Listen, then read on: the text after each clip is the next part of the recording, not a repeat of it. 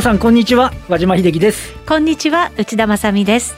この時間はパンローリングプレゼンツきらめきの発想投資戦略ラジオをお送りしてまいります。この番組はパンローリングチャンネル YouTube ライブでもお楽しみいただけます。YouTube ライブは番組ホームページからご覧ください。さて日経平均株価ですがえー、295円安2万9367円で推移下落率は1%に達しています。ちょっとなんだか嫌な感じですね。なんか午前中朝方だけ見てなんか出かけちゃって今帰ってきて見た人は何のこっちゃよくわからんっていう、はい、私もそんな感じです。ただ見ててもよくわかんない。ちょっとね、はい、今日の高値は2万2万9996円ですからね、はい、3万円回復まであと4円ってやっぱりちょっと節は意識されちゃったかなっていうね、う感じなのかもしれません。はい、はい、後ほどまた詳しく伺っていきます。今日のゲストですが現役ファンドマネージャー石原潤さん後ほどゆっくりお話を伺ってまいります、その前にパンローリングからのお知らせです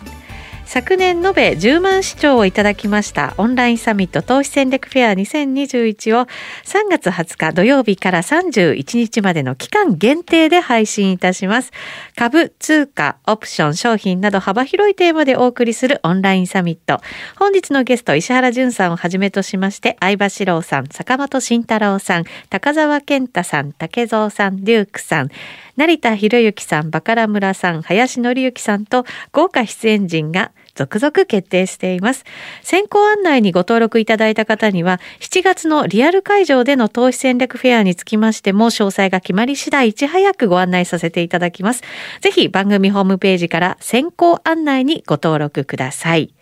そして今週木曜日となりました。3月4日20時15分から坂本慎太郎さんと田代岳さんによるライブ配信を行います。今回のライブ配信のテーマは、リフレトレード、サンクウォーター決算のまとめと今後の戦い方でございます。毎回予定時間オーバーするほど本音トーク満載のお二人の配信です。視聴忘れのないようにチャンネル登録がおすすめです。それでは番組進めていきましょう。この番組は投資専門出版社として投資戦略フェアを主催するパンローリングの提供でお送りします。します。さあ、それではまずは和島さんに今日の株式相場についてお話を伺っていきましょう。見ててもよくわからないということでしたが。まあ、とりあえず、あの、朝起きたらニューヨーク株式市場大幅高でしたと。はい。だからしっかりした始まりでしたよね。そうですよね。あの、で、まあ、あの、こう反発っていうような形で、あの、前日、その前の日はね、うん、あの、ナスダックは上がったんだけど、ニューヨークダウは上がりきれずっていうような形でしたけど、はい、東京市場からっていうか、世界中から見ると、あの金利がやはり先週1.6%台、アメリカの10年債利回りですね、はい、これがのあの乗った瞬間に、ちょっと先行きどうよっていう話になって、はい、まあ、東京市場としても、まあ、そこの先行きですね、特に週末、えー、先週末は、えー、1202円下げて、大きかったですね、うん、あのちょっとトレンドに変化が出るんじゃないかっていうようなね、見方が結構出て、まあ、ドキドキしたわけですけど、まあ、週末超えてき、えー、来たところで、えー、アメリカの金利が落ち着いたという形で、日本は東京市場は昨日600円以上、700円近い上昇になったと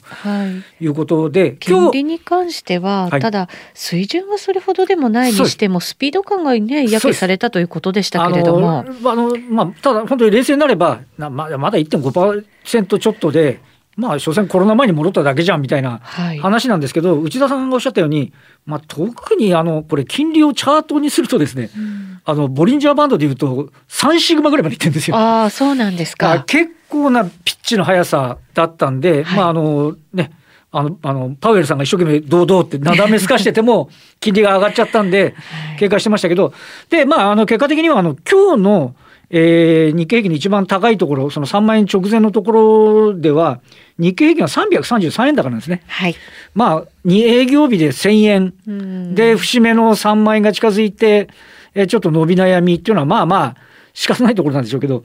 まあ、ちょっと今日、えっと、あのにこれまでのところで日経平均の上下の値幅は682円あってですね。これがやっぱりちょっとねなんかこう大きくなっているのが嫌ですよね。そうですね。で一番安いところは前日比349円安なんですね。はい。なのであのやっぱりちょっと3万円あのえっ、ー、と1.6%に乗った金利に関しては一旦こなしたけれどもやっぱりちょっと例えば週末の雇用統計はどうかなっていうのがね、はい、あの昨日の ISM 製造業景況指数が結構いい数字で60超えるような値だったんで、あの私はその時に、場合によってはこれが金利上昇のまたきっかけな、要はちょっとふかしすぎみたいな話になっちゃうんじゃないかなと思ったんですけど、えー、まあ、あの、そこのところはね、落ち着いてきたんで、まあ良かったですけど、とはいえ、えー、3万円を超えてどんどん行くだけのスタンスではないなっていうのが、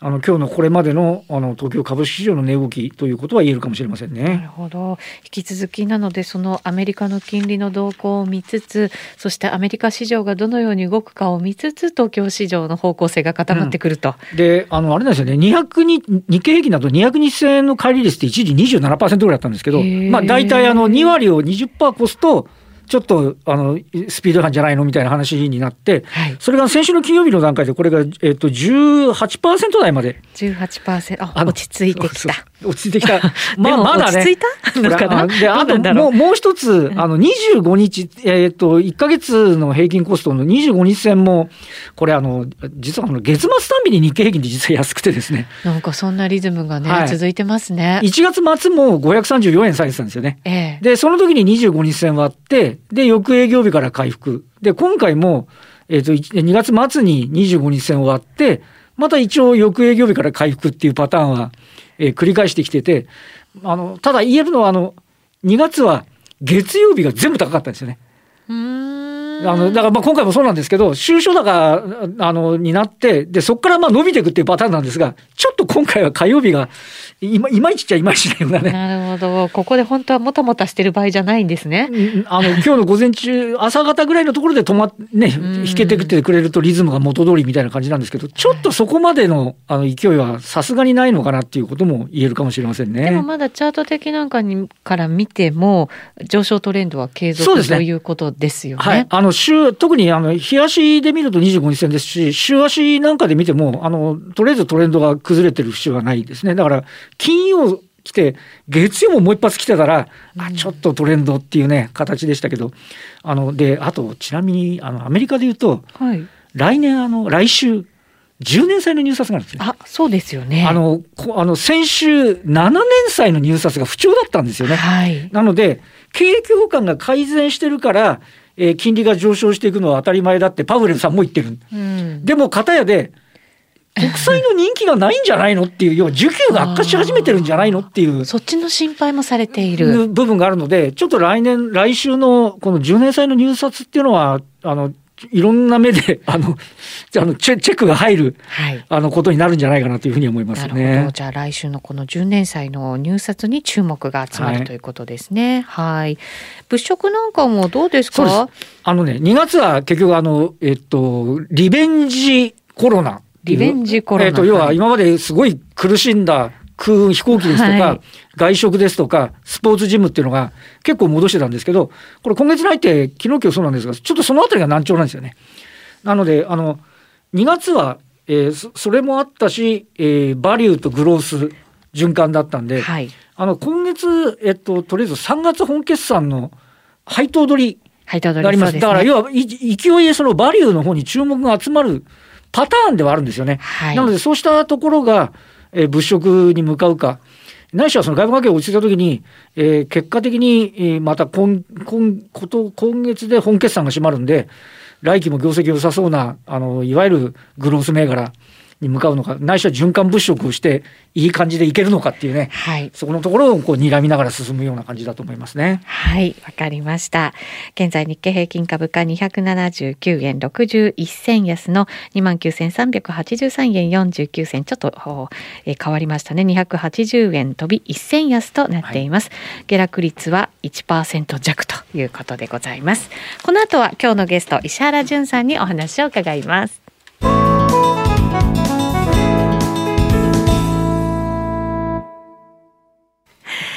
あそれでは紹介してまいりましょう。今日お招きしているゲストここから加わっていただきます。石原淳さんです、はい、よろしくお願いします。よろしくお願いいたします。ちょっとね動き荒っぽくなってますね相場。もうボラタイルになるし春は荒れるっつってね、うん、3月はまあ荒れるっていうことわざがあるぐらいで、えー、まあ春はなんかあの3月相場で最初荒れてその後落ち着くみたいなねあちょっと静かになるみたいな話もあるんだけど、はい。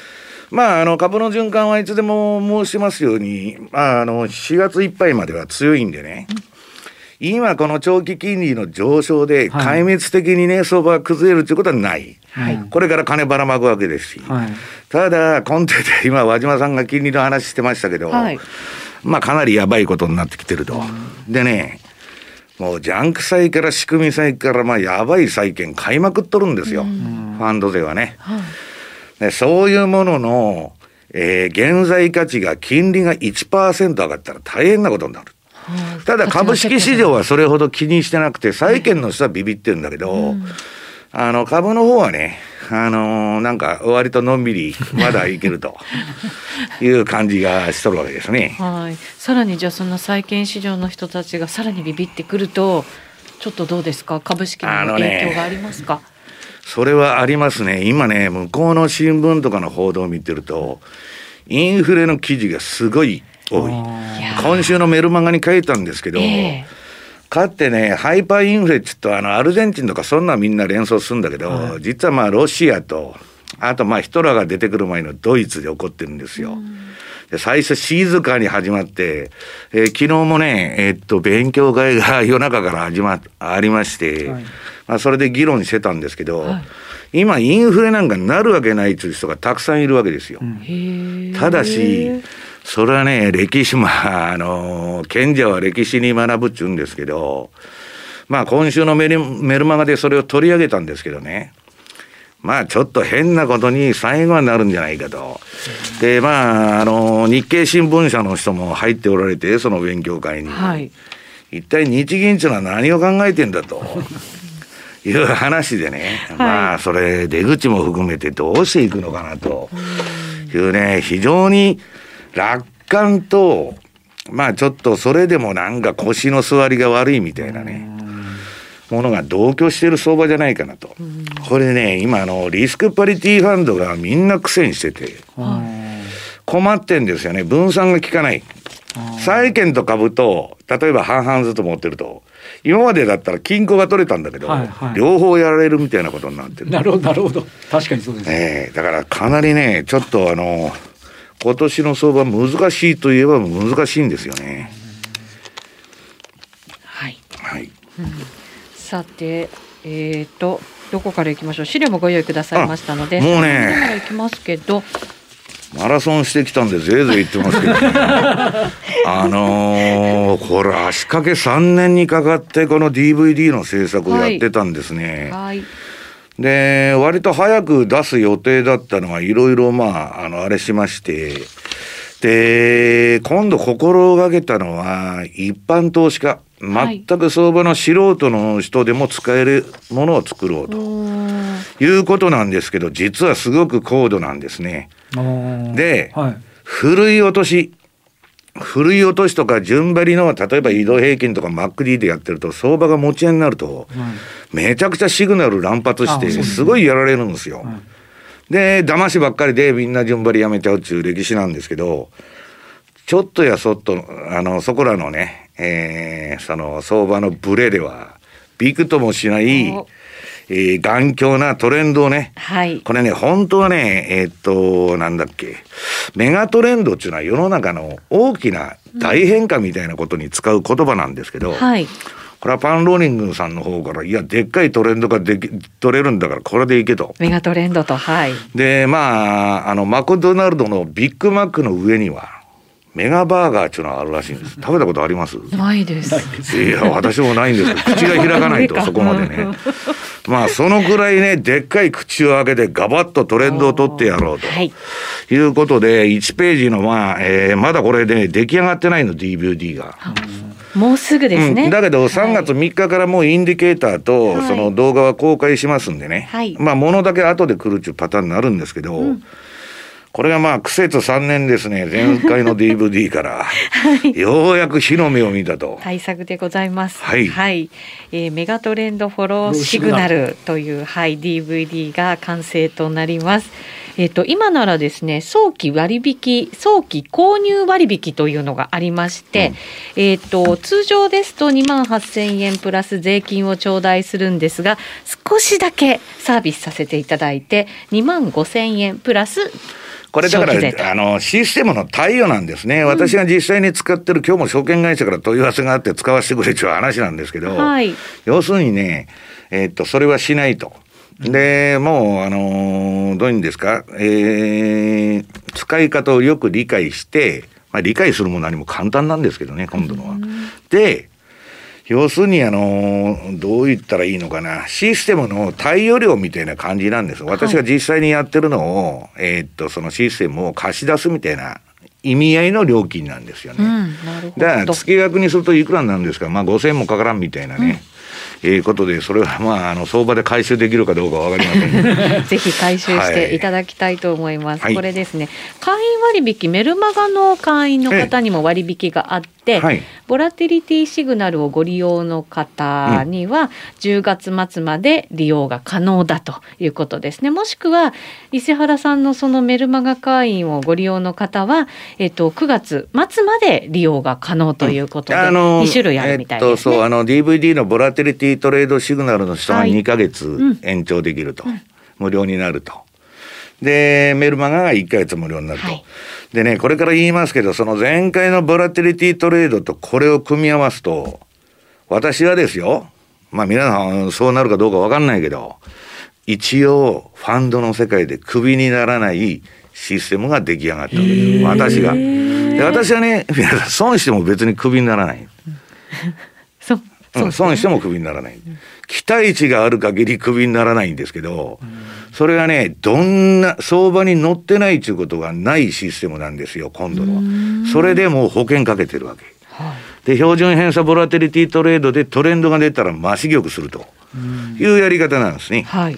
で、えー、これ説明してっていいんですか、はい、お願いします。これね、2ページの資料で、まあこれまで私のまあ主力メインのその標準偏差ボラティリティトレード、これユーロドルの冷やし冷やしが出てますけど、まあ赤くなったら買いトレンド、黄色くなったら売りトレンドと。で、まあ、騙しのシグナルもちょこちょこちょこちょこ出るんですけど、うん、ここで乗るかどうかっていうのは、この下の標準偏差ね、はい、えー、青いラインと黄色の ADX のラインが、低い位置から一緒に上がるパターンが出た時は必ず乗らなきゃいけないということをやってたわけです。はい、で今度の、えー、資料の3ページ目ユーロドルのこのね、うん、えー、まあこれボラテリティフォローってここに書いてあってるんだけどあのメガトレンドフォローに名前変わったんですけど、これちょっと訂正ができてないんですけどね。これねめちゃくちゃでかいトレンドが取れるんです。であのー、常に売りか買いかのポジションを私は持ってるわけです。このシステムに。まあこれはコンピューターが勝手に買ってくれるんですけど、そうするとね、このユーロのそのチャートの左側を見てると、かなり上げ相場の中でもジグザグジグザグやってるじゃないですか。すねはい、普通こんなとこは、移動平均とか MacD でやってたら、売りシグナル、買いシグナル、売りシグナル、むちゃくちゃになっちゃうの。はいはいで、私、あの、メンタルが弱いもんで、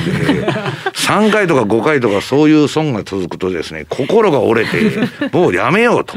はい、あるいはですね、逆に腹が立って血圧が上がってくると。うん、熱くなっちゃいますよ、ね、うん、とんでもない、あの、はい、もう、あの、年取ってきたんでね、血圧が上がるのはまずいと。いうことで、血圧が上がらないシステムを作ろうと。はい。そうするとね、まあ、騙し、黄色くなっとるとこは売りシグナルで、まあ、ちょっとトントンからやられとか、まあ、ちょっと担がれたりしとるんですけど、大きなトレンドは絶対取れるようになってるんです。なるほど。ね、トレンドが出た、相場が動いたら儲かると。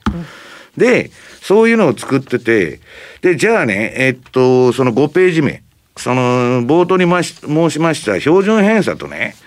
えー、どう違うんだとかいう質問がたくさん来て、これはね、このボラテリティフォローってここに書いとるんですが、あ、メガトレンドフォローって書いとるんだ、これは。えー、っと、この新しい私の搭載、まあ DVD に入れたインディケーターですね。これ赤の時ずっと書いて、黄色の時ずっと売りなんです。で、下のサイドバーあるでしょはい、それがチャートと同じなの。このメガトレンドフォローのシグナルで、はい、買いになってて、売りになって、えー、買いになって売りになって、買いになって売りになってと。で、トレンドが割と長い。うん、で、その上に乗ってるのが標準偏差の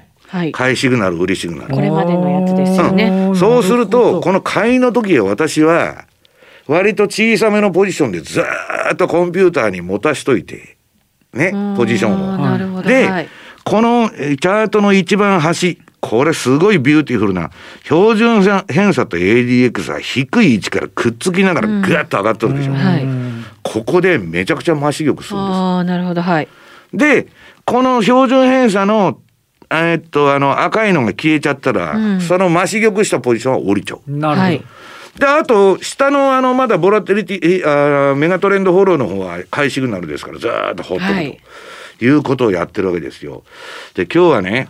内田さんの好きな5ドルをもうこんなのキリがないんで、はいうん、資料が4、50ページになっちゃうんで、まあ、内田さんの好きな5ドルがいいかなと。はい、でね、5ドルっていうのは株価連動通貨と、うん、今コモディティ市場がちょっと動いてきたんで、でねはいはい、えー、JP モルガンがね、コモディティはスーパー、あのー、なんだ、サイクルに入ったと、新しい。この前のあの、マイナス40ドルで大底を打ったと。なるほど。で、それはともかく5ドルは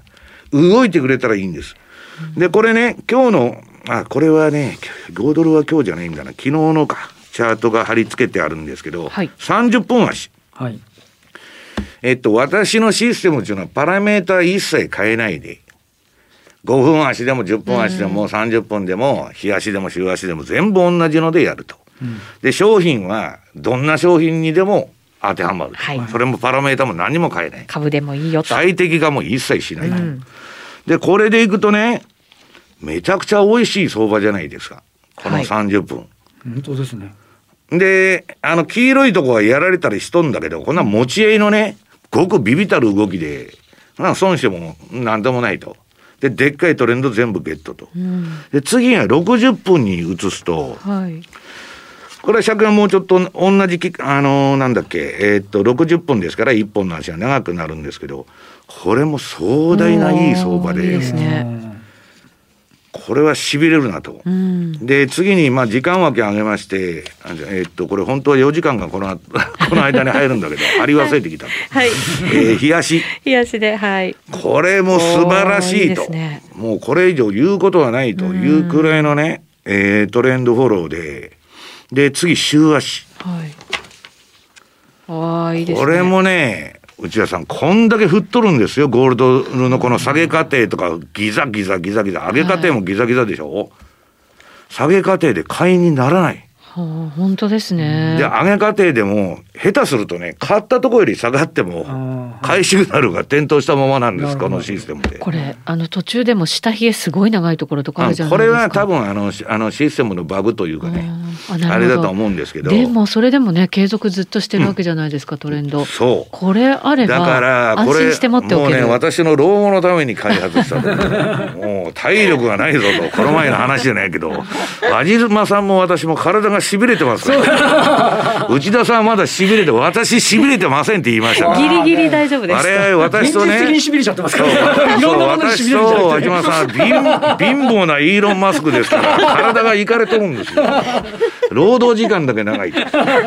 で、それで、まあ、忙しい人もおられるでしょうから、そういうことで。はいスマホでもこれ見られるわけです。いいですね。あのパンローリングのカスタムチャートっていうのは誰でもね、うん、無料でダウンロードあのアンドロイドでもあの iPhone でもできるんですけど、はい、これ私の DVD 買っていただくとこのシグナル搭載できるとそれに。で、これがまあ5ドル円の、これには4時間も入ってますけど、4時間儲かってないから貼ってないじゃじゃじゃなくて、さっきの。これにはちゃんと貼ってますけど、はい、この4時間足の内田さん、素晴らしさ見てくださいよ。めっちゃ綺麗ですね。